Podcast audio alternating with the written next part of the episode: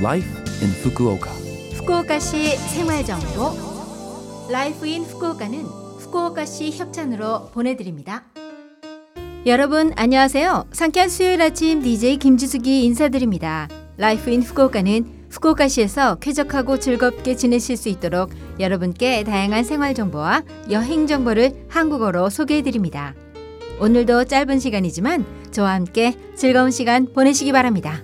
후쿠오카시 생활 정보 밀감 시즌은 품종에 따라 다르지만 일반적으로는 전국적으로 출하량이 가장 많은 겨울이라고 할 수 있겠죠.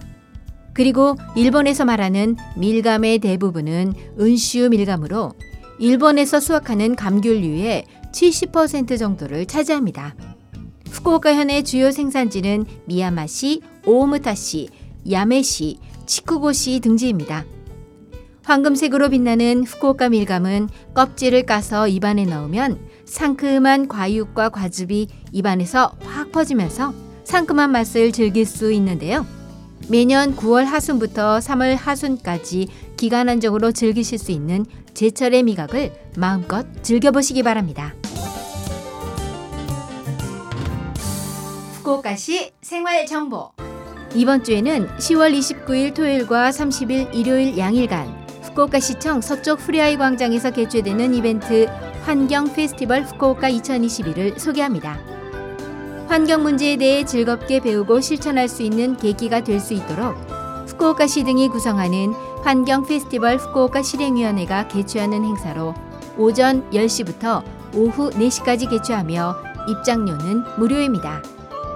환경 문제를 소재로 한 에코 실험 스테이지, 그림책 작가의 그림책 읽기, 식물을 이용해 전기를 만드는 botanical light 체험, black light를 이용한 stamp rally 등 남녀노소가 즐기면서 환경에 대해 배울 수 있는 내용으로 구성되어 있습니다. 그 밖에도 도서 교환회, 차세대 자동차 전시와 시승회, 필요한 만큼만 구매하는 하카리우리 마르시에도 개최됩니다. 견과류, 커피콩 등 필요한 만큼만 구매해서 지참한 용기 등에 담아가는 스타일을 말하는데 불필요한 소비를 자제해 환경을 배려할 뿐만 아니라 경제적으로도 도움이 되는 장보기를 할 수 있지 않을까요? 이번 주 토요일과 일요일에는 환경 페스티벌 후쿠오카를 통해 실천할 수 있는 에코 활동을 경험해 보시기 바랍니다. 또한 올해는 대면 방식과 온라인 방식 양쪽으로 개최합니다.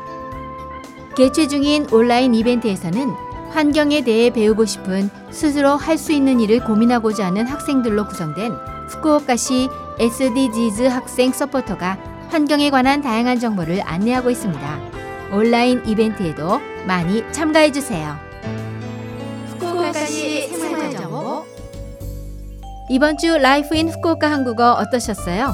Life in Fukuoka는 팟캐스트로 언제든지 들으실 수 있습니다. 그리고 블로그를 통해 방송 내용을 확인할 수도 있으니 Love FM 공식 홈페이지에 Life in Fukuoka 페이지도 놀러 오세요. 방송에서는 여러분들의 사연도 기다리고 있습니다. 이메일 761 골뱅이 lovefm.co.jp 761 골뱅이 lovefm.co.jp로 보내주세요.